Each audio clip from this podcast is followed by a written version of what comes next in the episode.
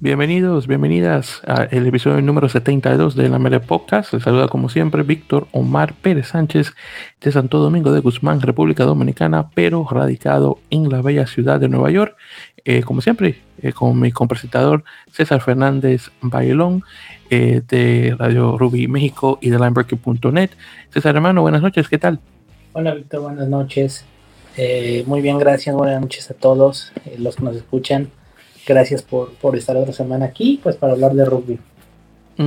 Y por cierto, queridos oyentes, si escuchan que no estoy hablando muy alto, es que tengo a, la, jefa, como dicen en México, la, esposa, acá al y está eh, un poco cansada y como que le da la cabeza, entonces estoy tratando de hacer no mucho ruido. Y como eh, donde grabo es en, la habitación, obviamente para que se pueda aguantar el sonido saben que de paso es por eso. Así que mis disculpas. Yo honestamente no quería lidiar con eso, pero ya no, no quería que hablara muy fuerte. Entonces, más que nada por eso.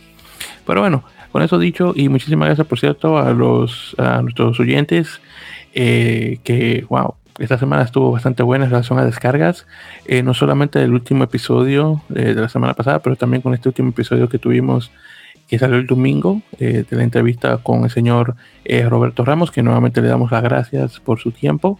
Eh, por cierto, César, tenemos un total de 152 descargas de este episodio que salió el domingo y, y obviamente estamos hoy en miércoles, así que ha tenido muy, muy buen auge, así que honestamente para los que descargaron muchísimas gracias y de hecho voy a revisar aquí mientras estoy comenzando para ver si tal vez hubo una, una descarga nueva, no, no, pero bueno, solamente para, para censurarnos. Y tenemos, por cierto, 40 descargas solamente que ven en España. Claro está, estamos hablando de un caballero cubano que, que juega en España, así que España obviamente es donde se ha vendido mejor. Pero sí, 152 descargas, claro, el, el récord es de la entrevista que tuvimos eh, con el señor Jorge Soltero de Puerto Rico, que esa tiene 178, así que vamos bastante bien por ese lado, pero ya, ya vemos que lo de las, eh, las entrevistas son las que se más se venden, claro está. Sí pero sí, 152 descargas, así que muchísimas gracias.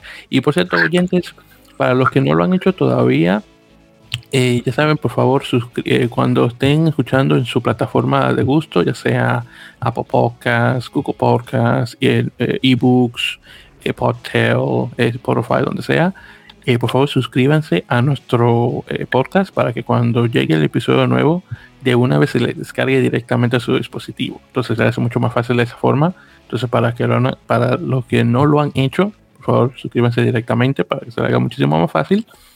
Y también para los que nos escuchan eh, durante su hora de entrenamiento, en el gimnasio, lo que sea, muchísimas gracias y, esperamos, y, esperamos obviamente que la información les sea de uso, de uso mientras ahí están ahí dándole el hierro. Así que muchísimas gracias, claro está. Bueno, entonces ya con ese preámbulo vamos a darle César a lo de siempre, que es obviamente el contenido de la semana pasada. Así que primero vamos a conversar sobre los Pumas, el equipo de Argentina que ya por fin termina su campaña en el Rugby Championship, en el campeonato de rugby. Es su segundo partido contra Australia, un partido que quedó con un marcador de 32 a 17. Sexta eh, derrota consecutiva para los Pumas, 6 de 6 que pierden. Eh, puntos, por cierto, en el, en el Rugby Championship. Desafortunadamente regresando a esos años de comienzo en, el torneo de 2000, creo que fue 2011 o 2012 cuando fue el primer, el primer torneo donde participaron. Así que muy lamentable. En este partido en particular con Australia, eh, bueno, el rendimiento fue honestamente bajo, eh, como ha sido últimamente. Eh, estamos hablando que, por ejemplo, en relación al, contacto, lo, o lo cual ganaron los mejores tackles o, placajes, los lo hicieron de igual manera en relación a pases, eh, las rapidez de los pases, saliendo del de, rock. Bueno, eh, eh, Australia estuvo por encima de Argentina por mucho. en este caso, en relación a los puntajes, tuvimos, bueno, los 32 de Australia fueron un try por Fa, Fainga, creo que es el de Callaway, que tuvo un tremendo partido porque eh, anotó tres veces. Este, chico Andrew Callaway tuvo tremendo torneo y también uno por Samu Kerevi. Por parte de, Argentina eh, fueron dos ensayos por parte de Tomás Galo o Gallo, bueno Galo me imagino porque creo que es italiano el apellido. el chico este que juega en Benetton, eh, Benetton Rugby. Pues entonces, no sé si llegaste a escuchar, pero Tomás, de hecho, y, rompió un récord. El récord de, de, mayor anotación por un, creo que fue por, creo que fue directamente, creo que fue directamente, ya sea de un primera línea o un pilar. Eh, déjame ver, porque no llegué, a, no me di cuenta bien de la, del récord. Sí, sí, exactamente. Sí, entonces él puso, al poner los dos tries, él es, el pilar con, eh, con el mayor número de tries en su debut para la, eh, para la nacional. Y este es entonces el primer pilar en tener ese, nuevamente ese, ese récord, en, menos cuando el, deporte se hizo profesional, fue él. Y creo que cuando todavía estaba amateur, la última persona que lo hizo fue un jugador de nombre Hugh Winham, eh, en canadiense, en 1973. Entonces te puedes imaginar. Increíble. Así que viéndolo por el lado amable, como dice el chavo, eh, que muy bien por Thomas. Así que felicidades al menos por eso. Eh, y bueno, eh, bueno, César, te voy a pasar la voz porque honestamente no tengo mucho de qué conversar en relación a este partido. Eh, ¿Algún comentario al respecto? Muy, muy parecido a, a los pasados, ¿no? Como que, como que se siente repetitivo el, eh, las últimas semanas que hemos hablado de los Pumas creo que se siente repetitivo porque realmente ha sido lo mismo. No ha habido mucha diferencia entre uno y otro partido. Fue un muy mal torneo, creo yo. Eh, no, pues igual, de repente buenos momentos en la defensa, muy, muy poco al ataque, faltos de ideas, este, no sé, fue un mal partido. Eh, yo creo que los puntos altos son eh, obviamente lo de lo de Gallo, que, tuvo un muy, muy, un muy buen debut a pesar de toda la situación, tuvo, hizo dos tries, jugó bien, es un pilar de esos muy, muy móviles. Eh, ya lo vimos en, bueno, tenemos el antecedente del try en el Mundial Juvenil, que yo creo que fue con el que se dio a conocer, por decirlo así, el que le hizo Francia. Eh, y ahora, bueno, juega en un, ahora juega, ahora un buen equipo como, como lo es Benetton este, esta temporada, que bueno, ya a lo mejor después en otro capítulo hablaremos de ellos eh, un poquito, pero pero de esos equipos que de un torneo a otro de la nada de repente se hacen muy, muy buenos. Eh, y ya bueno, ahora le, va a ayudar mucho más para su desarrollo y crecimiento. Yo creo que va a terminar en otro equipo todavía mejor, en una mejor liga como por Inglaterra Francia. Eh, y el otro punto alto creo que yo creo yo que es lo de Gonzalo García. Este, en todos los partidos donde entró se vio que, se vio se vio mucho como, es Gonzalo, ¿no? Mucho más ofensivo, le gusta atacar eh, las bases de los rocks, es muy rápido, es, es, es, se ve ahora con más, ahora mucho más, se ve más pequeño para comparación de pues el tamaño de jugadores contra los que le tocó jugar. Eh, pero creo que lo hizo muy bien y sobre todo teniendo en cuenta que los otros nueve de Argentina, los, medios, el otro, los otros medios Scrums no tuvieron un buen torneo, creo que él sobresale un poco más. Eh, y bueno, creo que esos serían como los, puntos más altos. Tampoco hay mucho que, decir sobre lo malo, porque bueno, lo malo lo hemos estado hablando las últimas eh, tres, cuatro semanas. Sí, hermano, sí. De hecho, hasta se me olvidaba que Gonzalo estaba en este partido, pero sí, de, hecho, sí, una de las mejores cosas de, bueno, fuera claro, de, Tomás Galo eh, y, la, y los dos tries o los dos ensayos que puso. Ahora, eh, ah, eh, nada más, perdón, parte, un poquito, viendo lo que jugó Gonzalo García, como que ya te da el sabor de boca o, de que podía llegar a otro equipo, ¿no? A otro, a un nivel un poco más grande, a otra liga tal vez. Oh, definitivamente. en, vez de, en vez de, de, dar, está bien, es su primera experiencia en Europa, pues, está muy joven, pero digo, a lo mejor en vez de llegar a, al top 10 de Italia, que no es tan competitivo como se podría esperar, o sea, no tiene el nivel más alto de rugby en Europa, este, a lo mejor podría, podría haber llegado a otro lado, ¿no? A lo mejor eh, eh, se me ocurre a lo mejor a una segunda división de Francia, eh, o, este, tal vez al, al no sé, el mismo Benetton, algún equipo de Gales que juega el United Rugby Championship, este, pero bueno, ya está ahí y ahora vamos a esperar a que ojalá tenga un buen, eh, un buen desempeño ahí en Italia para que pueda dar el brinco pronto a otro lado. Sí, hermano, yo honestamente estoy de acuerdo contigo. Eh, por cierto, él entró en el minuto 61, así que obviamente el resto del, partido lo jugó los, los, los, últimos 19 minutos para ser más específicos.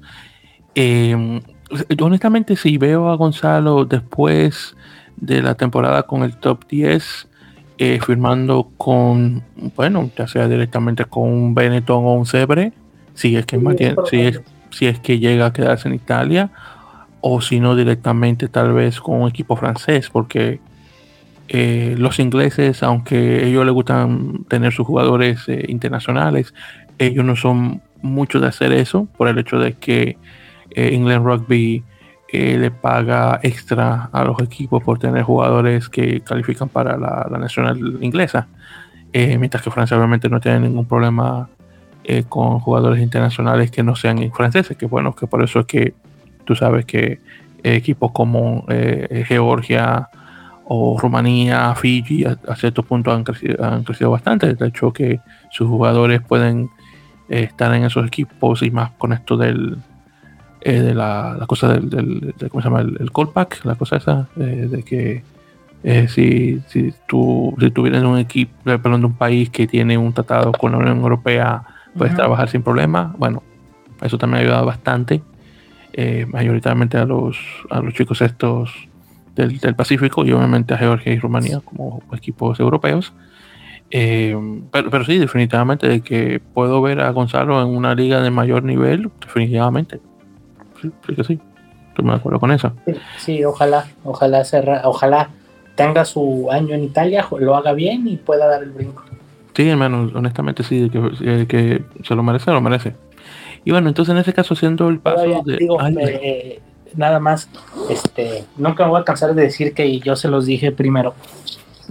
no, yo soy, oye, hermano, oye, golpate en el pecho diciendo, oye, yo, yo, yo, yo se los dije. Míralo ahí. Yo se los dije. Yo se los dije. En enero se los mencioné y mira que estamos en. Y ya, y, ya es octubre, vamos para noviembre. Y, y yo sabía, yo sabía. Míralo ahí. No, no, no, no. Se nota que tú tienes buen ojo. Así que ya sabes que de que vas para entrenador o, para gente, ahí yo sé que vas para eso, hermano. En el futuro tal vez. Ahí vamos a ver qué tal. A ver, a ver, quién sabe. Vamos a ver. no, sí, buenísimo. Y bueno, entonces continuándole aquí con América, porque los equipos grandes de América todos estuvieron en, movimiento. Así que vamos a hablar, César, obviamente, sobre los, eh, los, equipos, los partidos de clasificación al Mundial 2023. Primero. Sí, qué buenos juegos fueron los dos. Sí, eso te iba a decir, hermano. Sí, sí, que sí, muy buenos. Primero vamos a jugar, eh, jugar, perdón, vamos a hablar sobre el que se jugó en Estados Unidos, que fue Estados Unidos-Uruguay por el, el, puesto de Américas 1. Eh, partido, wow, el partido que se dio mejor de lo que esperaba por el lado uruguayo. Al final, el hecho de que Estados Unidos ganó por eh, por 19 a 16, partido que tenían controlado por 19 a 3 por o 14 a 3 mejor dicho, llegando el primer tiempo, o terminando el primer tiempo, perdón, luego se quedó 19 a 3 y después del minuto 50 para adelante, ahí se le fue las cosas a Estados Unidos. Eh, este, claro, pusieron eh, eh, Uruguay puso el, el bueno, por, por parte de Felipe Berquesi, pusieron la parada de penalti en el 62, en el 69, y luego el, el try de, pujadas en el, en el 77, Guillermo Pujadas, y obviamente la patada de conversión en el 78, y ahí obviamente quedaron los 16. Y ya luego de ahí, obviamente, Estados Unidos ahí empujó, empujó, y bueno, ahí viste que pudieron aguantar. Y por parte de Estados Unidos, por cierto, eh, traes por parte de Cam Dolan, buenísimo el traje de Cam Dolan. Eh, Cushion Dyer de nuevo, el chico este del, eh, de la selección de 7, y el de Mika Cruze. Y ya luego eh, dos de, tres conversiones por parte de, de Will McGee y no hubo patadas de penal. pero sí, muy buen, muy buen partido. El que sí jugó muy, muy bien, Hanko Hermeshais, el chico este el, el, sudafricano que vino de, jovencito a Estados Unidos, eh, criado en, Arkansas. Eh, sí, que digo, él juega muy bien siempre que, puede, tiene claro sus, sus altos y bajos, pero el tipo vino vino a pelear, tipo vino, eh, rompió línea varias veces. y le hizo ese muy buen pase a Cam Dolan para meter el try. Ese, por cierto, ese try que creo que fue justamente él que lo puso, el Cam Dolan, donde hicieron como, como tres o cuatro pases para meterse, ese estuvo buenísimo. Venía, una, venía de la patada uruguaya. Sí, ese, ese mismo. Exactamente, sí. Entonces, y en la jugada, sí, porque el que pasó fue que si patearon fuera, Mika Cruz entra, se pasa el balón él mismo y ahí comienza la jugada. Y ese, estuvo muy, muy bueno para que le esté dando mente al, partido.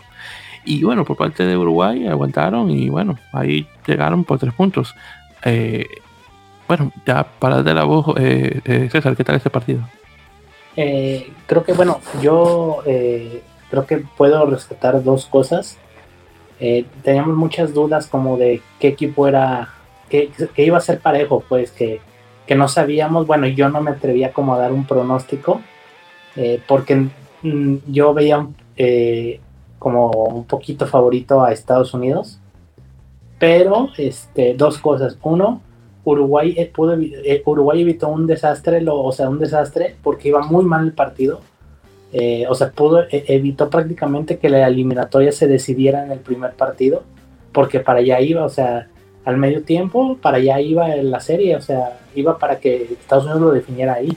Y en el segundo tiempo, creo que, creo que nos quedó claro y nos demostró que Uruguay está mejor, o sea, a pesar de que el primer tiempo fue de Estados Unidos, no fue una, o sea, y le marcó demasiados puntos, no fue un Estados Unidos como, como aplastante como tal, eh, aunque sí fue mejor, pero yo creo que sí en el segundo tiempo vi un más como que de si Uruguay se, se, aplica y se pone a hacer lo que, lo que, lo que tienen que hacer, creo que Uruguay ahora sí este, pude o me quedó claro que es mejor equipo, creo yo y creo que no debería de, no, creo yo que lo va a definir en la vuelta en, en, Montevideo. Eh, creo que va a ser un juego un poco más fácil para Uruguay, entre comillas, o sea, estando de local. Eh, ya vimos todo el problema que tuvo Estados Unidos o que tiene para llegar a Uruguay, tuvo que pasar este, a hacer escala en Panamá y luego de ahí a Montevideo, entonces creo que Uruguay, creo que Uruguay lo va, lo va a definir en la vuelta, no va a ser fácil, pero sí creo que tiene todo puesto para, para ganar la serie. Sí, hermano, de hecho, justamente estaba viendo en las redes sociales que le tomó más de 16 horas a los chicos estadounidenses llegar a Montevideo. Así que, bueno, ya te puedes imaginar. Y Uruguay llegó desde el lunes, creo. Ah, y, mira la diferencia, exactamente, para que veas cómo, cómo son las cosas. Entonces, esto, esos vuelos largos eh, afectan mentalmente al jugador. Aunque alguien te diga que no, sí afecta. Eh, entonces el, aclamarse y eso. Mire, por ejemplo, eh, Uruguay con Estados Unidos. Ellos tenían una semana y media, creo, en, Colorado. Eh, ahí mismo en Denver, tratando de, aclimatizar el, cuerpo por el hecho de que como Denver es, es una ciudad que está a elevación, obviamente querían los chicos obviamente comenzar a practicar para acostumbrarse a la falta de oxígeno, lo cual es muy buena idea. Entonces, eh, claro, los chicos de Estados Unidos no se van a tener que preocupar por eso, porque obviamente está pues, sobre la superficie del mar. Pero es el tiempo de preparación es mucho más corto. Entonces es eso también. Eh, y otra cosa de igual manera es que tú sabes que estos chicos, bueno, en general, el que juega en su casa se le sube más, se le sube más los ánimos. Y una cosa que nosotros tenemos los latinoamericanos es que se nos sube los ánimos muchísimo más cuando estamos en nuestro campo. Entonces, eh, eh, poniendo ese factor, obviamente no se le va a hacer eh, fácil a Estados Unidos. Y otra cosa también, la razón de por qué ellos regresaron de esa remorcada de 16 o 19 a 3, hemos dicho, es el hecho de que Estados Unidos comenzó a hacer muchos errores y ahí le quitaron el pie al, acelerador y, obviamente ahí ves las consecuencias. Sí, y creo, perdón, y creo que fue un error ahí porque yo, yo creo que si, o sea, yo soy y tengo ya la idea de que si Estados Unidos quería ganar la serie, la tenía que ganar allá en, en, Colorado, porque ganarle una serie a Uruguay en Montevideo es muy difícil. De hecho, hemos visto ya este, los últimos dos, los últimos dos mundiales no le han podido ganar una serie a, Uruguay en, en Montevideo, ni Rusia ni Canadá. Exactamente, entonces vamos a ver y, en los dos, partidos, en las dos series, la ida la perdió. exactamente. la, de, Canadá, no me recuerdo el resultado, no recuerdo la diferencia. Este, pero la de Rusia para, para ir a, al 2015 la perdió por dos puntos. Y, y, este, o sea, es nada, o sea, es muy difícil ganarle una serie a Uruguay en Montevideo. El último que yo me acuerdo, creo que lo hizo, fue Portugal en el 2006, 2007. Pero creo que esas, series se cerraron en Lisboa, si no mal recuerdo. Pero de todos modos es muy difícil ganarle una serie a Uruguay allá. Y creo que Estados Unidos lo debió de definir en Colorado y va a ser muy difícil que lo puedan ganar en, Montevideo. Oye, y la gran diferencia de, Uruguay en 2014 al Uruguay en 2021. Eh, eh, estamos hablando, estamos hablando del cielo de la tierra. Increíble. Sí. Hay gran diferencia. Eso tú no crees que es el mismo equipo. Claro, digo, el mismo equipo en, relación a del mismo país, porque obviamente los jugadores no hay el mismo, mismo, la misma rugby, la misma, o sea, la misma selección. Exacto. Sí, así mismo. Mira, yo, mira, por ejemplo, yo, fuera de, de Felipe Perquez y, Agustín Olmachea, yo recuerdo un chico que estuvo en el Mundial 2015, apellido eh, Beer, un alto, creo que se llama Germán Beer, creo que se llamaba, que el tipo jugó para la Nacional y dejó el rugby completamente para enfocarse en su trabajo y más nunca volví a escuchar el hombre. y, y lo recuerdo porque él era el jugador más alto del torneo dos metros, dos metros algo, no recuerdo, pero el tipo era bien alto. Y la única, entonces obviamente su segunda línea todo es confiable, claro está. y, yo creo que no nunca llegó a perder el lineup. No, al menos recuerde que no, no, recuerdo que nunca llegaron a perder. Y hay muchos jugadores este que, que no pudieron, o sea, que eran muy buenos y ya no les tocó este el profesionalismo como el este este el Colorado Leivas y, y Rodrigo Sánchez y este y Arbolella y muchos jugadores que ya no les tocó. Oh, sí, Arbolella, sí, ese Alejandro, ¿verdad? Sí, sí, eh, ¿Perdón? Alejandro Arbolella, ¿verdad? el, que era nacido, eh, nacido en Argentina, pero jugaba para Uruguay, ¿verdad? Rodrigo Sánchez, este, muchos jugadores que no les tocó el profesionalismo, el mismo Lemoyne mucho antes, este, eh, entonces, digo, sí es un cambio, un cambio muy, muy grande a, ahorita que ya tenemos a, a, a Gastonieres, a Berchesi, a Arata, a Ormachea, este, a Kessler, eh, a Diana y a todos esos jugadores que ahora sí ya son profesionales. Y bueno, el cambio ahí este, se nota, ¿no? Luego, luego. Sí, hermano, te digo que es, increíble. Eh, ahora que yo me estoy poniendo a pensar. Eh, digo, porque tú estás hablando de Uruguay y Rusia. Tú lo pones a jugar ahora y yo, bueno, obviamente Uruguay le gana por mucho a Rusia. Eh, y mira la diferencia de cuando están jugando en 2014. Entonces es increíble. Bueno, pero entonces continuando ahí para no perder mucho tiempo. Y luego tuvimos el segundo partido, que fue el de Chile, eh, bueno, Canadá-Chile, porque fue en Canadá que se jugó. Y este quedó a 22 a 21. Este, a comparación del Estados Unidos, eh, Canadá, perdón, Estados Unidos, Uruguay, estuvo mucho más entretenido por el hecho de que muy en este exactamente eso es lo que quiero decirte y el hecho de que eh, cada bueno primeramente voy a hablar primeramente del puntaje antes de que entremos a, detalles para los oyentes entonces por parte de Canadá tuvimos tries por parte de Corey Thomas en el 34 y dos por parte de Ross Broad el chico eh, sudafricano de, de padre eh, canadiense, que creo que el papá de él es de Montreal, eh, tuvo dos tries. Luego tuvimos una patada, dos patadas, dos de tres de conversiones eh, por parte de Peter Nelson, un penal por eh, y ya luego una tarjeta amarilla a Rowland en el 51. Por parte de Chile tuvimos dos tries por Clemente Saavedra. luego tenemos el chico este Videla, Santiago Videla, una de dos conversiones y tres de cuatro eh, de penal, de tarjeta amarilla a Javier Carrasco. Bueno, entonces regresando al, partido. Entonces, en este caso, sí, un partido bastante extenso. Canadá eh, ahí estuvo empujando y empujando. Eh, los primeros, de hecho, en anotar, bueno, justamente fue Chile, que los primeros en poner los primeros puntos. Eh, los primeros, porque pusieron seis puntos ya para por parte de Videla para el minuto 31. Luego del 34 en adelante fue que Canadá ahí comenzó a anotar. Y pues esos tres tries, el, el, el de Thomas en el 34 y los, en el, los dos de Broad en el 44 y 49. Así que 5 minutos de diferencia directamente ahí.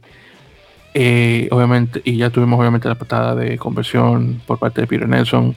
Y ahí se quedó el partido.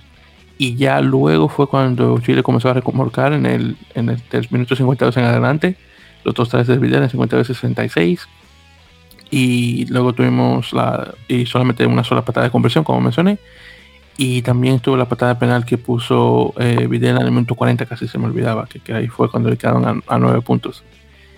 Y, bueno el partido honestamente estaba de ellos. Estaba, que ahí estaban ganando por 21 a 19 y, y, bueno y tal vez como recuerdas en el partido estaban ahí mismo en la línea de 22 Canadá. Y viene Chile y le, da eh, le da el penal a Canadá, que obviamente mete los, tres puntos y ahí ganaron.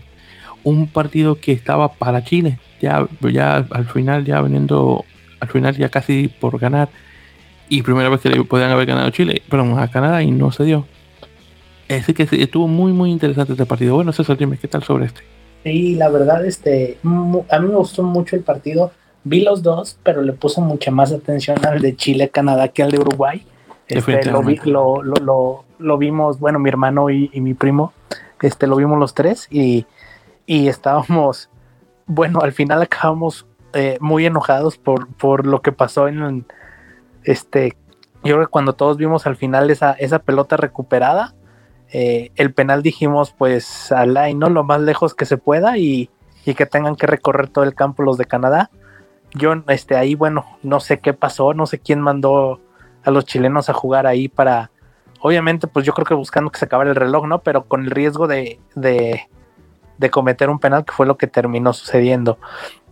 Eh, un juego que, bueno, estaba, eh, como eh, te, comentaba ahorita, como sentía como muy tenso el partido, porque como que teníamos esa sensación de que, o sea, Chile estaba peleando muy bien, pero como que teníamos la sensación de que si Canadá se despegaba un poquito ya no lo iban a alcanzar. O sea, como que teníamos esa sensación de que si Canadá se, separaba 7, 8, 9, 10 puntos, como que dije, como que pensábamos, no, pues Chile ya no, ya no le va a dar, ¿no? Ya, este, eh, ya no le va, ya, ya no va a poder alcanzar y a lo mejor Canadá se va a ir y a lo mejor hasta va a definir la serie. Y caso contrario, ¿no? A lo que pasó, que cuando Canadá se fue al frente, Chile reaccionó. Ahí es donde, ahí es donde, este, ahí es donde podemos ver el resultado del, sistema ya de jugadores profesionales de Chile, ¿no? De estos centros de alto rendimiento, estos eh, y todo ese tipo de jugadores, porque a lo mejor son eh, juegos que antes, que Chile siendo amateur, en esa misma situación Canadá se te despega 7-8 puntos y ya no le das alcance, que era lo que yo pensaba que a lo mejor podía pasar. O sea, obviamente eh, siendo antes a lo mejor un Chile amateur, pues se le despega, ¿no? Y termina esto 40-15 o algo así. Pero ahí se ve el resultado del sistema profesional que ya está empezando a hacer la, la, eh, eh, Federación Chilena. Este. Y, y bueno, cuando Canadá se les quiso escapar, Chile reaccionó y reaccionó muy bien.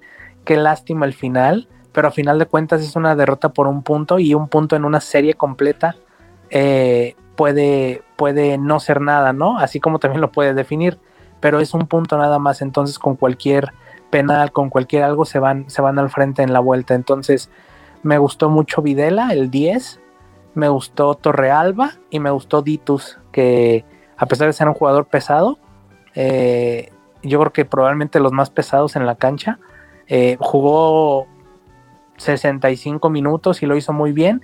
Y también para destacar algunas jugadas defensivas de Chile, sobre todo al momento de pescar en el rock, fueron muy buenas. Hubo pelotas este, que de verdad eran, eran increíbles que tú veías y que, y que, pescaban de, de, formas donde ya no se podía nadie meter. Y yo creo que eso también ayudó mucho porque hubo tres o cuatro jugadas en las que Canadá estaba pues presionando, estaba fuerte ahí dentro de las 22 y, de repente jugadas de, pesca de los chilenos eh, sacaban, sacaban el penal, ¿no? Y este, y creo que eh, yo creo que salvo la última jugada de, del error chileno, creo que todo fue positivo para Chile. Ya, ya vieron, o sea, le demostraron a todos que están ahí, que le pueden ganar a Canadá la vuelta y que, y que ahora Canadá con la visita a Valparaíso, que no sé, pero quiero creer que, que va a ser un clima un poco más complicado, va a ser eh, más calor, es, ahí en Sudamérica pues están entrando al, al, al, verano. Al verano, ajá. Este, empieza a hacer sol, empieza a hacer calor, humedad, todo ese tipo de cosas. Bueno, los canadienses no están acostumbrados a eso, a ver si no, de hecho, quiero creer yo que los llevan a Valparaíso por una razón y es esa. No se va a jugar en Santiago. Este, se va a jugar en Valparaíso, entonces, este, creo yo que Chile puede y tiene para, para, para darle la vuelta a la serie y estaríamos hablando de, si eso pasa, pues de la primera vez que Canadá no va a ir a un mundial. Eh, no necesariamente, porque en este caso recuerda, lo que ocurre es que el perdedor, eh, perdón, el, eh, el, que, en este caso, el que pierde... Según yo, el que pierde se va. oh, no, sabes que sí, tienes razón porque entonces en este caso lo que ocurre es que el que gana de Chile y Canadá juega contra el, perdedor, de Estados Unidos Uruguay por el espacio de Américas 3, ah, bueno, el, el, espacio de Américas 2, disculpa, y luego el que pierde de ese partido, en este caso, pasa como un Américas 3 a repechaje. Sí, porque, bueno, la eliminatoria eh, te, te, da, te está hecha, bueno, no está hecha, pero si pierdes dos series ya estás eliminado. Entonces, tanto Canadá y Chile ya perdieron una que fue, eh, bueno, Uruguay, bueno, no fue serie, pero perdió con Uruguay el sudamericano y, y Canadá perdió la de Estados Unidos. Entonces, si vuelven a perder ahorita cualquiera de los que pierda, ya, ya está fuera. exacto, sí, sí. Sí, exactamente, sí, sí, tienes razón. Entonces sería, sería la primera vez, exactamente. Sí, y entonces el, el, rugby canadiense está ante, o sea, está ante un, un problema serio, pues, ante, ante un problema serio, y yo creo que sería a lo mejor ante la consecuencia de pues de lo que viene pasando, ¿no? Que han bajado bastante su, su nivel eh, en cuanto a la selección. Entonces, pues vamos a ver. Ojalá, digo, ojalá como queremos, como ya habíamos dicho, ojalá Chile lo pueda ganar y ya Chile ganando, ganando esa serie, pues se asegura el repechaje mundial. hermano, sí, de hecho, es muy, buen punto en este caso. Y por cierto, justamente hablando de Canadá, no sé si llegaste a escuchar la noticia de que eh, me imagino por el resultado, este eh, Tyler Ardrum, el chico este que juega en, Cast eh, con Santiago Arata, justamente va a unirse a la selección allá en, en Valparaíso eh, de hecho, él, puso una foto en las redes sociales de su boleto eh, para justamente ir a Chile. Eh, y bueno, y él, realmente es el capitán de, la nacional canadiense. y él tuvo, tiene un tiempo ausente de la nacional, desde, creo que desde la Copa Mundial de 2019. y bueno, vamos a ver si él hace algún alguna diferencia, porque digo, un muy buen jugador, claro. si recuerdas el tiempo cuando estuvo en Chiefs, eh, eh, uno de los mejores jugadores eh, que norteamericanos que ha tenido el Super Rugby. Y él jugaba constantemente en, como titular para los Chiefs. Así, y en cast ahí mayoritariamente de vez en cuando también lo tiene de titular, no, con mucha frecuencia. Pero el caso es que no, vamos a ver si él llega a marcar la diferencia.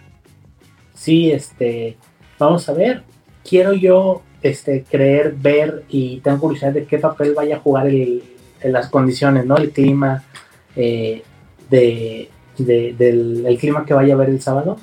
Yo quiero creer que lo llevan a Valparaíso por una razón y es por eso, por el clima, por el calor, por, por todo ese tipo de situaciones. exacto, hermano, pues ahí veremos. Y bueno, entonces en ese caso ya ahí con, continuando, eh, por cierto, eh, y si ya se ver claro las noticias, ya por fin se anunciaron el calendario eh, de los partidos internacionales para la ventana de noviembre. Entonces, en este caso, eh, con esto obviamente de la clasificación, eh, Canadá, Estados Unidos y Uruguay no tienen muchos partidos que digamos. obviamente, Estados Unidos tiene el partido ese con Nueva Zelanda el 23 de octubre. tenía el de Irlanda que como quedamos la semana pasada se va a jugar ya para 2022 y luego de ahí ya no tiene partidos en noviembre, que yo sepa hasta ahora. Claro, pero todo puede cambiar. En relación a Canadá, eh, tienen el partido, eh, de hecho tienen dos partidos. Tienen uno contra Portugal el 6 de noviembre y uno contra Bélgica en el 13 de noviembre. Así que son equipos de no tan alto nivel que, bueno, ya serían, como está actualmente Canadá, honestamente serían unos partidos como medio parejos, en particular el de Portugal, como, como ha estado contra España. así que veremos.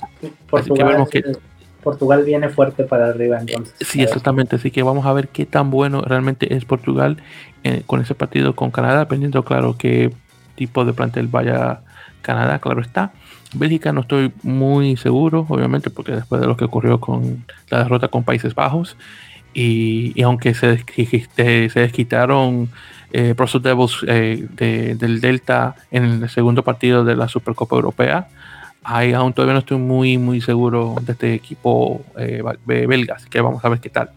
Y en relación a Uruguay, tienen un partido el 6 de noviembre con Rumanía y nada más ya luego son los partidos de clasificación, ahí dependiendo de lo que salga, es posible que sea igual que en Estados Unidos y tal vez salgan un partido extra. Tienen el de Italia, van a jugar con Italia. Ah, no, no, sí, sí, sí, discúlpame, discúlpame, si tienes razón, perdón, si tienes razón. Si tienen ese partido con Italia el 20 de noviembre, así que, sí, es, que dicho. Que es uno, pues de mucha curiosidad, ¿no? No, que yo recuerde, nunca hemos visto a un Uruguay, eh, Uruguay mayor contra un Italia primer equipo.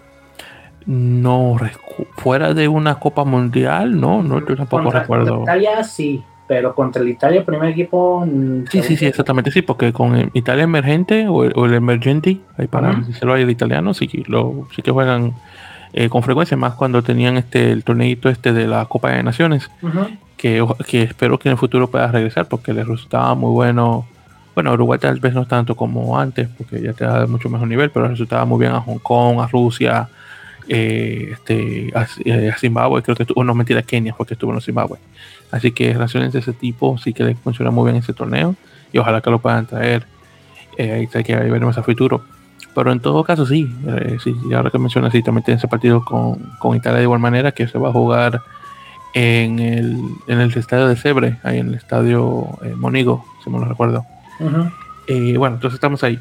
Y, y, entonces Argentina tiene, va a tener partido con Italia, eh, que pasa el 13 de noviembre, pero antes va a jugar con Francia el 6 y con Irlanda el 21 de noviembre. Así que tienen 6, 13 y 21 de noviembre eh, partidos de los, los Pumas. Eh, nuevamente contra en Francia, Italia e Irlanda respectivamente. Así que no está nada mal. Obviamente después de el, bueno, de la desastrosa eh, jornadas que tuvieron en el, en el Rugby Championship. Obviamente, Mario Ledesma y plantel están con la mirada a noviembre a ver cómo está la cosa. Eh, me imagino que con esto que ocurrió eh, con este Pablo, Pablo Materi y compañía por acciones en relación al viajecito ese que hicieron a, New South Wales cuando no, no, estaban supuestos a estar cruzando este, fronteras estatales con esto del COVID-19 en Australia. Yo me imagino que él va a tener una suspensión larga. Eh, pero ahí veremos. Ya todo depende de lo que vaya a pasar. Un jugador de tal talla es muy lamentable ver eso. Eh, pero bueno, ahí veremos qué queda cosa. ¿Algún comentario, por cierto, sobre alguno de los partidos esos? Nada, este.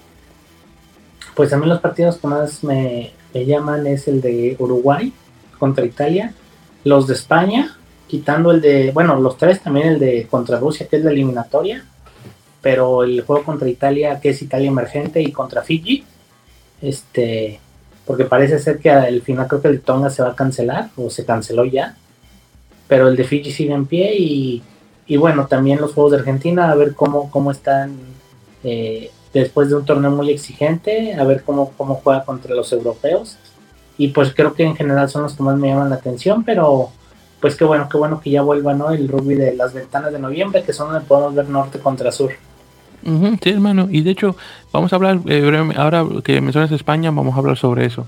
Entonces, sí, entonces como mencionaste, España va a tener el, partido ese con Italia A, que me imagino que será el emergente, aunque no viene con ese nombre, y que va a ser el 30 de octubre. Luego tienen el de Fiji, que va a ser el 6 de noviembre, y luego el que le faltaba con Rusia, el 14 de noviembre. Ah, así que buenos partidos. Creo, en caso que... creo yo que y lo que debería de hacer, y creo que sí lo van a hacer, salvo que pues no se piensen de otra forma, es tal vez jugar el, el de Fiji, que es el del medio, eh, con un equipo medio alternativo y aventar toda la carne, como decimos acá en México, toda la carne al asador con Rusia, que es el que importa. Sí, honestamente sí, es el más importante, por obviamente para la clasificación al mundial. Un, juego tan duro como puede ser el de Fiji, con, con isleños, puede ser que deje por ahí uno o dos lastimados y si puedan jugar, y si, y si, y si, y si avientan a todos los titulares a jugar con Fiji, a lo mejor pues por ahí puede haber uno algún algún par lesionados o algún golpe o algo y pues entonces para Rusia estaría estaría medio incompleto. Entonces creo que lo lógico sería que a lo mejor pusiera un equipo medio alternativo para no arriesgar como a los a los a los titulares no sí sabes qué está muy buena idea ojalá que eso se le ocurra también a Santiago Santos eh, pero honestamente sí me gusta la idea que si lo hacen de esa forma está buena a final de cuentas el que importa es el de Rusia, porque prácticamente perder ese juego es, es este, pues casi casi despedirse de, la chance, ¿no? Del mundial. Pues es, Exacto. Como decían, todas las, todos los partidos que le quedan en España de eliminatorias son finales y si pierden una, este, creo que a lo mejor se pueden dar el chance a lo mejor de perder algún, alguno más, pero no con Rusia, sino con, sino con uno que vaya arriba. O sea, eh, puede ser este Rumania, tal vez Portugal, pero pero pero Rusia que es está presupuestado como que quede abajo de España, creo que ese no se puede perder. Estoy de acuerdo, hermano, estoy de acuerdo. Y de hecho, entonces, eh, y pues estoy hablando de, este de España y para los oyentes, claro, eh, solamente para que tengan en mente, queridos oyentes, que lo más probable en dos semanas, para la semana del 18 de octubre, ya tal vez el fin de semana, sea un 23 o 24 de octubre, eh, posiblemente vamos a tener un, eh, un, episodio regular del podcast para ese entonces, ya que vamos a estar grabando eh, con Álvaro del blog a, Palos, que se enfoca en la selección española, que como tal vez recuerdan, estábamos supuestos a grabar con él para agosto, pero claro, con las cancelaciones de los partidos decidimos postergar eso, así que ya había conversado con Álvaro el día de ayer, de hecho, y quedó que sí, que estaba más que encantado de que conversáramos sobre esto. De hecho, Álvaro, por cierto, eh, César, eh, tiene un, nuevo puesto, ahora es comentarista de partidos en la División de Honor, así que ya va a estar un poco más adentrado al, al rugby de clubes, ya que más que nada se le interesaba solamente la selección. Así que ya para las siguientes semanas ojalá que tengamos algo también de conversar sobre eso, que bueno, que muchas cosas se han dado, que ya en un momentito vamos a tocar ese tema de la División de Honor, que justamente regresó eh, la semana pasada en, con su primera jornada. Y bueno, eh, regresando a lo, internacional, antes de hablar de, de, de rugby de clubes, eh, Chile, César, no sé si escuchaste que también Chile va a tener partidos internacionales por, por, primera vez en mucho tiempo. Va a tener una serie de dos partidos contra Rusia el 20 y el 26 de noviembre. Buenos juegos, creo que parejos, ¿no? No, no, no, no sabía hasta ahorita, pero viendo cómo viene Chile y cómo está Rusia, creo que puede ser una buena serie. Sí, sí, sí, yo estoy muy de acuerdo. Van a tener los partidos ahí en Sochi, que como sabes, cuando llega el invierno, Sochi es el lugar número uno para jugar rugby. En ese tremendo estadio donde nunca, nunca no hay nadie. Sí, sí, sí, hombre, que se hizo para el mundial y que, y que está muy bonito, pero nadie lo usa. Exactamente, entonces es muy, muy lamentable, pero bueno. Eh, pero la idea es esa, jugar en un Sochi, eh, es para un Sochi, debe decir. Y, bueno, definitivamente como está actualmente eh, Chile, si se mantiene con ese mismo plantel, como está ahora con la cosa con Canadá, yo creo que fácilmente le gana dos partidos que seguidos a Rusia.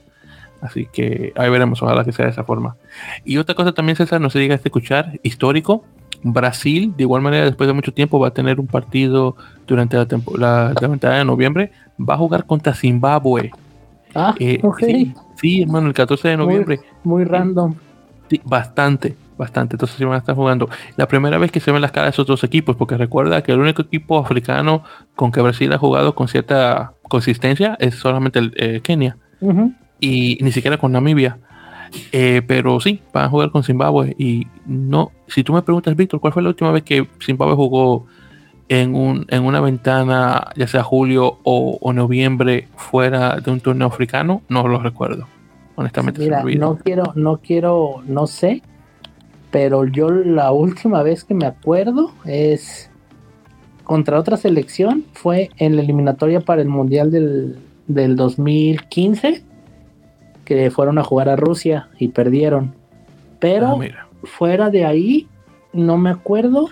Me acuerdo de que los vi jugar un partido contra el combinado este del, del Championship de Inglaterra. Ah, bueno. Este que le dicen el eh, ¿qué? England Counties o algo así. Ah, sí, England Counties. Sí, sí, sí. ese England mero. Counties. ey. Sí, sí, sí, sí, y Counties. nada más, fuera, pero bueno, no es como tal una selección, es un combinado, entonces, este, pero fuera de ahí no recuerdo nada más. Oye, ¿sabes qué? Ahora hablando de esto, no sé si, ah, y confírmame si recuerdas, ¿no una vez Namibia tuvo una serie de partidos contra Uruguay eh, allá en, en, en Windhoek, en la capital? Ay, hace no hace me como dos acuerdo. años. Hace Me dos, acuerdo, años. no me acuerdo de Uruguay, pero por ejemplo me acuerdo de Rusia jugando en, en Namibia, me acuerdo de Alemania jugando en Namibia, Sí, sí, sí, también me acuerdo. sí, sí, este, sí. pero de Uruguay no. Sí, yo no, puedo no me jurar que sí, puedo jurar que Uruguay jugó una serie de dos partidos allá en Namibia, en, Win- en es la capital, si mal no recuerdo. Me acuerdo de Hong Kong jugando en Noruega, pero no me acuerdo de Uruguay jugando en Namibia. Pues yo, yo, yo ni, si- ni siquiera sabía que Hong Kong había jugado en Noruega. Hace mucho, hay, hay unos videos por ahí en YouTube. Oh, mira, ni tenía idea, hermano. Pues mira, está buena esa. Pero sí, honestamente, me, esto, y mira, con tu pandemia, me ha gustado el hecho de que los equipos de América, la gran mayoría, bueno, todos, a excepción de Paraguay y Colombia, eh, y bueno, y México también, si lo podemos poner ahí, todos están, van a jugar eh, el durante la ventana de noviembre con, con oposición fuera de la, obviamente fuera de la tradicional. Así que, honestamente, me alegra mucho ver eso. Sí, ojalá, bueno. qué lástima, ¿no? Ojalá pudiéramos ver a Paraguay, a Colombia jugando esta ventana, ¿no? Yendo a, a países europeos, este, no sé, eh, Lituania, Suecia, eh, Países Bajos, ese tipo de, de juegos, ¿no? Y, y bueno, aquí en México también, ojalá, nunca, nosotros nunca hemos tenido actividad en una ventana de noviembre oficial, o sea, no, nunca hemos tenido tres matches en noviembre, que yo recuerde. Íbamos a tener uno con Islas Cobo una vez y se canceló.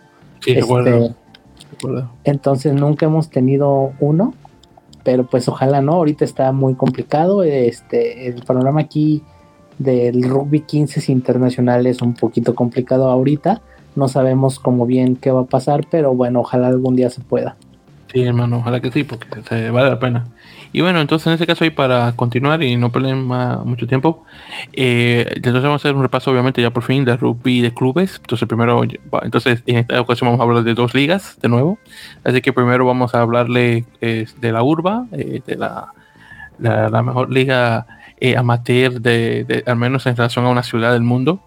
En este caso, estamos hablando del top 12 de la Urba en Argentina eh, que estamos entonces en este caso en la fecha número 10 así que vamos con los siguientes resultados. Entonces tenemos a Alumni en casa contra el SIC eh, el SIC el, el San Isidro Club que perdió el Alumni 20 a 28 en casa luego tenemos el Cuba el Club Universitario de Buenos Aires eh, contra Pucará en casa ganándole al Pucará 45 a 27 en partido luego tenemos a Newman contra los Tilos el equipo de nuestro querido Matías eh, que, que por cierto tengo que mandarle un mensaje a Matías que dije que lo iba a hacer, no se me olvidó. Así que Matías, si escuchas eso, hermano, disculpa. ya luego te envío un mensaje que sé que estás ocupado. Y Newman ganó eh, 46 a 20 a- al equipo de los hilos. Luego tenemos a Hindú, ahí el elefante, ganándole a San Luis por 39 a 25 en casa. Después tenemos al Belgrano Athletic contra el club, eh, el club de San Isidro, el, Casi, eh, perdiendo 54 a 41, un partido muy anotador.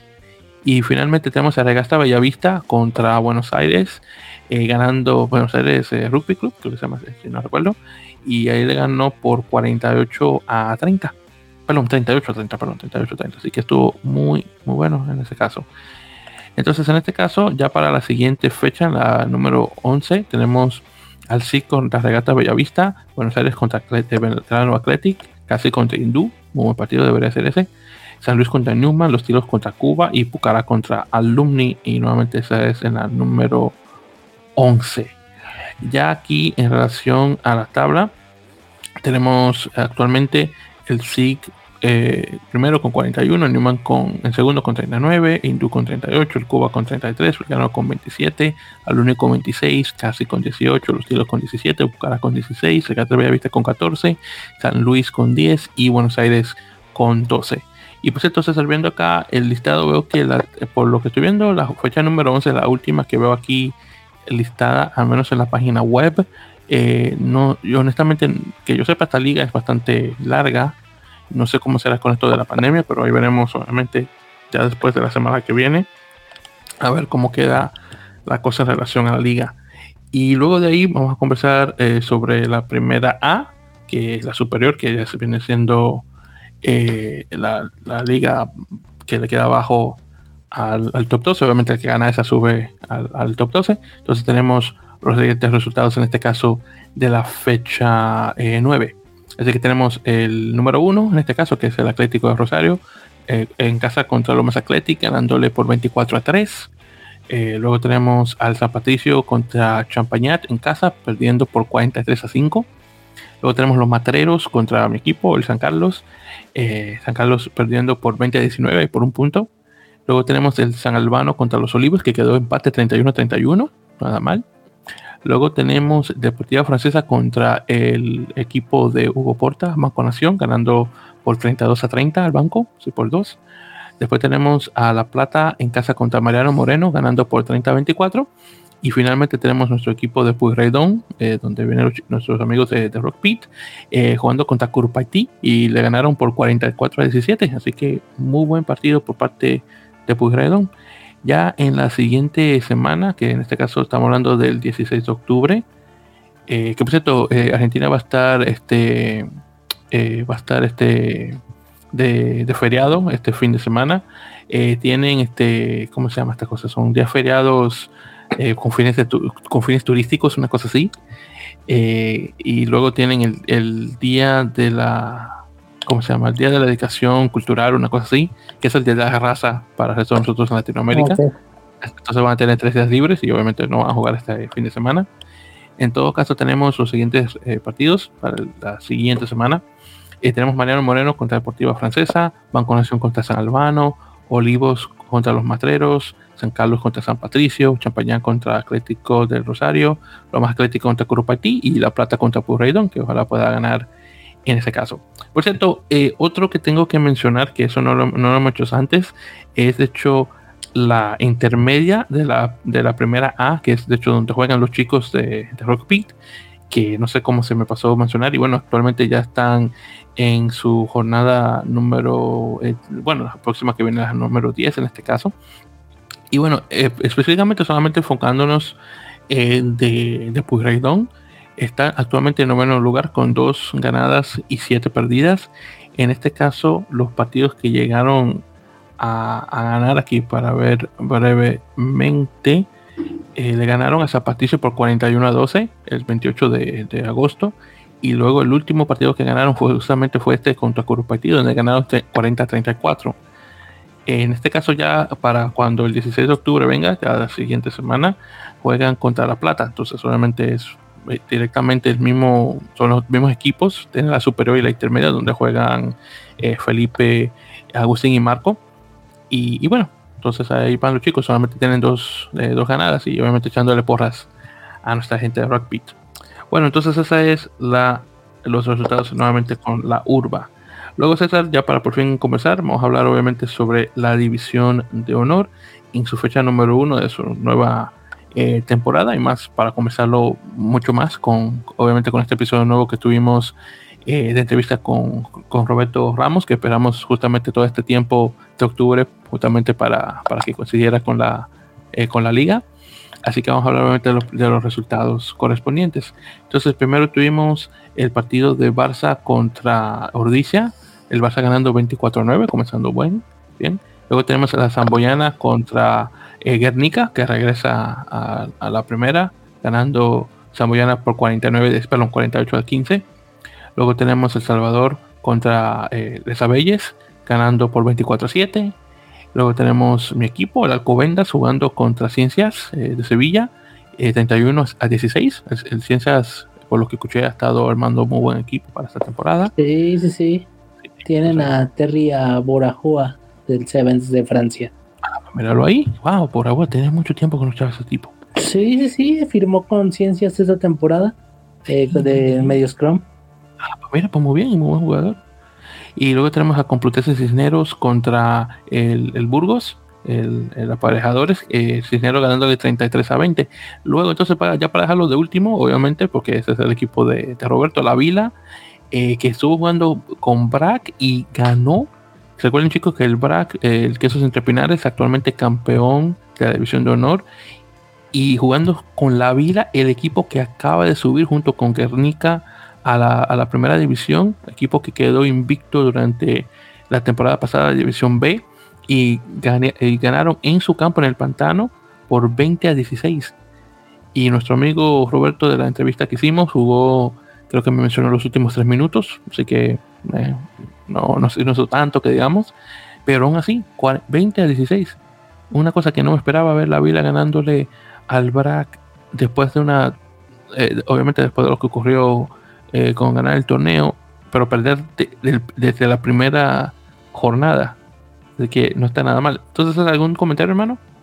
Eh, pues no mucho porque no, no, hay forma de ver alguna jugada, algo de... de eh, no hay forma de ver algo pues de, resúmenes de partidos o nada. creo que ahora el canal de la federación ya no sube resúmenes como lo hizo el año pasado pues entonces no hay mucho porque no se puede ver mucho por fuera de, España. Sí, hermano, sí me había dado cuenta, entonces sí, tiene, se tiene que ver directamente en vivo, así que...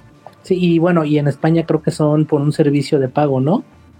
Eh, yo creo sí, porque... Es el que, le llaman la, Liga Sports. La Liga Sports, ajá. Pero fuera de ahí creo que no hay forma de verlo y qué lástima porque era una forma, pues siempre uno dice, ¿no? Que es una forma de, de de que se dé a conocer, ¿no? La liga, el rugby, pero bueno, eh, en fin. Exactamente. Porque por cierto, para que veas lo grande que es la liga, como una liga de fútbol está pasando, tiene un, su propio canal para pasar otros deportes. Sí, sí, sí. eso me tiene, eso me da risa. Eso es lo grande que la liga española. Pero bueno, hablando sobre la fecha 2 que viene ahora este fin de semana, tenemos el Barça contra El Salvador, buen partido. La Vila se va a jugar contra eh, Alcobendas y este es importante para los que escucharon el episodio porque recuerdan que eh, Roberto firmó del Alcobendas a la Vila, así que va a jugar su segundo partido contra su, eh, su, antiguo equipo, así que vamos a ver qué tal. Luego tenemos el Cisneros contra la Zamboyana, el Ordice contra Les Abelles, el BRAC juega con Ciencias y me sorprendería mucho ver que el BRAC perdiera contra Ciencias así tan rápido. Y luego tenemos a, aparejadores contra Guernica, ahí, así que vamos a ver qué tal. Pero sí, muy buenos partidos estos de esta próxima, eh, este próximo fin de semana. Bueno, entonces ya para mencionar estas últimas cositas ya para ir finalizando, queridos oyentes. Eh, primero, y estas son firmas y demás. Eh, Federico Gutiérrez, el segunda línea que estaba con Jaguares 15, firmó con Albi de Francia. Albi jugando actualmente en la Nacional, que es la tercera división de rugby francés. Luego tenemos a Robbie Pexer, el, apertura este que estaba con, con Atlanta, que llegó a firmar con ellos después de lo que pasó con Dallas Jackals cuando Dallas salió de la liga, que por cierto firmó con Dallas por el hecho de que él había firmado con Tokyo Gas, obviamente de Tokio, de Japón, y por esto de la pandemia no pudo viajar y se tuvo que quedar en Estados Unidos. Y bueno, acaba de firmar ahora con Pumas y no con el Argentina, el Pumas de, Sudáfrica que juega el, el Cup. Así que vamos a ver qué tal. Eh, yo dudo que Pexer vaya a regresar, pero ahí todo depende. Eh, luego tenemos a Free Jacks, New England Free Jacks, que firmó un tercera línea de nombre Jesse Parete, que ha estado, él jugó con Highlanders y Chiefs. Y el, último equipo donde estuvo fue Canon Eagles, que ahora se llama Yokohama Canon, Eagles, que es de la, del League One de Japón. Eh, luego tenemos a Seattle Seahawks, que le extendió el contrato a Víctor Comtat, el, el, franco el francoamericano, hasta el 2024. Así que vamos a tener Víctor ya puesto en un equipo de Estados Unidos ya por tiempo, porque ha estado entre Francia y Estados Unidos por mucho tiempo. Y conozco más de él, porque bueno, se llama Víctor también, así que tengo que estar tanto de mis tocayos. Luego tenemos a Sanigo Legion, que le extendió el, contrato a Nathan Silva, o Silvia, hemos dicho, hasta el final de esta temporada que viene, 2022. Eh, JP Smith, no el de Seattle, pero el pilar sudafricano que estaba con, con Giltinis, firmó con Lions que obviamente está jugando ahora el United Rugby Championship. Eh, así que lo más probable es que tal vez nos regrese a San Diego. A veremos qué tal. Y ya para finalizar, de tres cosas con Dallas. Eh, Dallas firma a Carlos de, de, el chico ese que estaba con San Diego, que antiguamente estaba con, con, con los Raptors. Entonces regresa a Dallas porque él había firmado anteriormente con Dallas, pero al Dallas salir de la liga esta, esta temporada pasada, él firmó con San Diego. Luego tenemos un chico de nombre Timmy Olfen, creo que se pronuncia, es un pilar, eh, que firma como jugador en desarrollo. Él viene directamente de Arkansas State University, que justamente esa es la universidad donde salió Hanko Hammershice, y de hecho tiene uno de los mejores equipos universitarios del país. Y eso que vienen de Arkansas, que es un estado que honestamente no se conoce para nada. Y finalmente tenemos eh, la contratación de un tal Michael Hush, que este va a ser el entrenador de Dallas. Para los que están atentos a nuestras noticias que pasamos por acá, tal vez recuerdan que Dallas había firmado un caballero eh, que eh, después de Dallas salir de, este, de la liga, este caballero eh, apellido Allen, si me lo recuerdo, firmó con Seattle y se convirtió en el entrenador de ellos. Bueno, obviamente se quedaron sin entrenador. Ahora Dallas firma este otro caballero, Michael Hodge, un australiano, que tiene 32 años actualmente el jugador, el, perdón, entrenador más joven de la liga y en la historia de la liga también el más joven. Y él viene de un cargo de director de rugby en, en, Sydney University, en la Universidad de Sydney, en el Shoot Shield, que, que ha tenido desde 2018. Así que es un, tipo relativamente joven, que tiene poca experiencia de, como entrenador, ahora con un equipo obviamente de mucho mayor nivel que va a ser Dallas, siendo profesional. Obviamente Shoot Shield es amateur, pero aún así Así que obviamente esto está por verse, pero muy interesante es ver eh, la firma, una firma de jugador tan, para un entrenador tan joven para, un, para este equipo de Dallas. Así que vamos a ver qué tal. perdón, sí, sí, se me fue un poquito ahí el sonido. Este, eh, sí, de hecho, bueno, jugadores que realmente yo creo que muy pocos conocemos, ¿no? Y, y de repente no sabemos cómo se van a desempeñar, pero bueno, luego de repente eh, viniendo de países así como que, o, jugando en países como con mucha tradición, de repente, pues parece que nacen sabiendo jugar y a lo mejor no nos dicen nada y de repente llegan y, y pues se convierten en, en, estrellas o en muy buenos jugadores, así que realmente pues uno no sabe qué esperar, pero bueno, en estos países el rugby, los jugadores salen como, como le decimos aquí en México, como de las coladeras por todos lados. Sí, hermano, honestamente, muy interesante. Y por cierto, ya para finalizar, César, eh, vamos a hablar un poquito sobre Rubia 7, eh, Rubia 7, eh, porque esta semana vamos a tener el primer torneo del Premier Rugby Sevens, que es esta nueva liga de, Rubia 7 que, se, que va a estrenarse aquí en Estados Unidos, su primer este torneo, de uno de muchos, me imagino, jugándose este próximo sábado 9 de octubre. Y bueno, ya se confirmaron eh, los planteles de los seis equipos que van a participar. Eh, y, solamente recuerden, oyentes, que estos son equipos que están haciendo para la liga, entonces ellos van a tener torneos alrededor de, la temporada. Eh, con obviamente estos seis equipos, obviamente para ver quién queda en primer lugar, claro. Estos son jugadores que todos son de Estados Unidos, eh, al menos al momento. Me imagino que ya futuro van a tener jugadores internacionales. Hasta ahora solamente hay uno, un solo jugador internacional que está en el equipo, que, que es en, el, lado de las mujeres, que es esta chica eh, brasileño-americana. Pero fuera de ella, todos los demás son del país, al menos a mi conocer. Y bueno, entonces aquí brevemente, mencionando aquí cada uno de los equipos, tenemos primero a los a Loggerheads, que por lo que estuve leyendo es el equipo que representa el área de, la parte no, eh, noroeste del país, ahí donde está Seattle, bueno, está Washington, Oregón y esos estados. Y en este caso de los jugadores conocidos, aquí tenemos eh, al menos de, la selección de Rugby 7, tenemos a Kevin Williams, que actualmente es el capitán de la selección estadounidense. Tenemos al chico este Devin Short, que juega o jugaba para San Diego y luego se puso con, con Nola. Está el de Montenovo, el, chico este afroamericano que estaba con, con All Glory, que se dio muy bueno. Eh, y, Martin Josefo, que también que muchísimo tiempo con la selección de Estados Unidos. Luego tenemos el equipo de Lunis, que está supuesto a representar el norte, es decir, Canadá. Acá tenemos a Steve, Steven Thomasin, de, la selección de Estados Unidos. Luego de ahí tenemos a de, eh, eh, Deborah Ferris, el, el medio melee este neozelandés que está con, con Seattle. Chris Matina, el que juega en Nueva York, que se me sorprendió que estaba jugando de nuevo Grupo 7. Y, y sí, esos son los únicos jugadores que conozco. Eh, luego de aquí tenemos a Locals, que es el equipo que supuestamente representa a Nueva York. Entonces acá tenemos a Carlin Isles, que está de capitán, por cierto. Luego de ahí tenemos a Connor Buckley, el chico este con Nueva York, el, el Scrum. Eh, Ross eh, que firmó recientemente con Seattle, si me lo recuerdo. Y, y, sí, eso es lo que recuerdo. Oh, y está Marcus Tupola, que está creo que con la selección de Estados Unidos. Oh, y también está este Tayenosa, que, que, tiene mucho tiempo, también jugaba en 7 y está un poquito ya viejo, pero bueno, todavía está jugando. Luego tenemos a Headliners, que creo que este representa la parte sur de Estados Unidos. Aquí tenemos a Fallout Niwa como capitán. Luego está, de los que conozco, está Gavin Moore, el chico este que juega en Nueva York. Eh, con, con, All eh, con, con, Blue, perdón, con el equipo local de, Nueva York, que lo, conozco bastante bien. Que creo que había mencionado anteriormente que es, el papá de él es eh, hondureño. Eh, luego tenemos a Nick Boyer, el, el, tipo este que estaba con con, con, con y luego se fue a Houston y jugó buenísimo, ese tipo. Eh, Tim Stanfield, que el tipo tiene tiempo eh, jugando, eh, y mira, lo estoy jugando Rubia 7.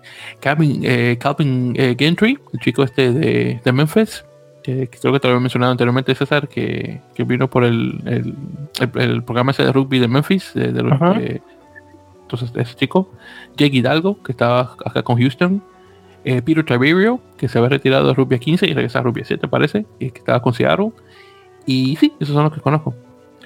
Eh, luego tenemos al equipo ese que se llama el equipo de Team, que se representa a Texas. Ahí tenemos a Danny Barrett de capitán. Luego tenemos al, bueno, el mexicoamericano Cristian Rodríguez, el chico este de, de Guiltinis, el medio scrum. Eh, Harley Wheeler, que está con, con Atlanta. Eh, James Faivale, que se está con Utah, que es el, ese marcó unos trajes ahí muy bien, bien chidos hace eh, con el en el partido contra ay, creo que fue contra Guiltini justamente, algo así, no recuerdo bien, pero sí está él. Y ya para finalizar tenemos Experts, que este no recuerdo cuál parte del país representa, pero este es el donde tienen a Perry Baker de capitán.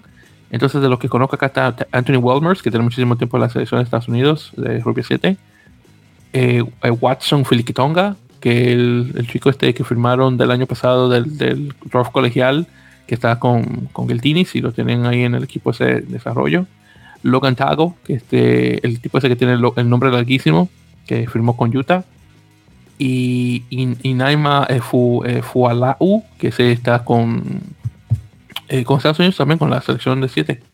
Y sí, y esos son los equipos, al los jugadores que conozco que podría, que son de mención. Así que bien, bien, bien chévere. Así que vamos a ver cómo se da el torneo este fin de semana, a ver si vale la pena. Ya obviamente estaremos conversando al respecto. Obviamente mi equipo, como no yo quiero que soy, son locals, porque también tiene el logo que tienen ese de, la línea de metro del tren 7 que pasa por Queens. Así que me gusta mucho el diseño. Y claro, también por el nombre le voy también a, a, a, Team, porque se llama el equipo que se llama equipo. Entonces tengo que echarle también por, por el nombre de lo ridículo que suena. Y entonces estamos con eso. Entonces, ¿algún comentario, hermano? Este, pues nada, mucha eh, curiosidad de ver este, e, este nuevo torneo. Este, obviamente, Estados Unidos apostándole mucho al Sevens, ¿no? Al desarrollo del Sevens. Y más ahora con este nuevo torneo, campeonato, circuito, como se le quiera decir. No sé si se va a poder ver en algún lado, en alguna página, no, no tengo idea. Este, pero bueno, ojalá podamos por ahí después ver a lo mejor juegos por en YouTube o algún resumen para ver más o menos pues de qué van ¿no? y a ver qué tal qué tal eh, se ve lo que lo que va a ser esta primera temporada. Sí, hermano, no te, no te podría decir exactamente de, eh, de lo que es este la transmisión fuera de Estados Unidos y Canadá. Así que en todo caso ya luego te lo mencionaré y también a los oyentes por si quieren eh, ver en qué queda el torneo este pero me imagino que si no se tienen una cosa legal para poder ver los partidos, bueno, ya me imagino que van a poner algún resumen o lo que sea, así que estaremos conversando eso ya para la semana que viene. Bueno, entonces ya con eso dicho, queridos oyentes, hemos llegado al final de este episodio número 72 de la Melee. Así que ha sido un placer tenerlos y ya saben, como mencioné al principio del, programa, por favor suscríbanse a nuestro programa, en su plataforma de podcast preferida para que puedan recibir los episodios de una vez. Eh, de igual manera también, ya saben, en las redes sociales por Facebook como arroba en la mele podcast, eh, y por Twitter e Instagram con el suelo de arroba en la melee. Así que por favor, definitivamente síganos de igual manera para redes sociales para seguir el movimiento del episodio y que obviamente tengamos más personas escuchando. Eh, también, por cierto, eh, ya quédense atentos a nuestras redes sociales porque vamos a, estar eh, agregando fotos que nos va a proporcionar Roberto, el señor Roberto Ramos, que este último episodio de entrevistas de In Touch, obviamente de, del jugando y cosas así.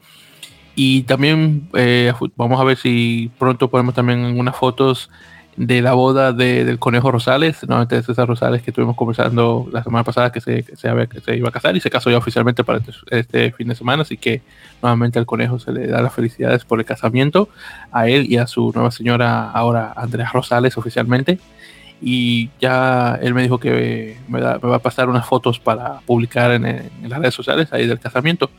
Ahí César y yo vimos unas cuantas fotos y César ahí estaré hablando por ti, pero dio muy bonita la cosa Ahí vi, eh, no sé si ahí notar muy bien la foto que te había pasado.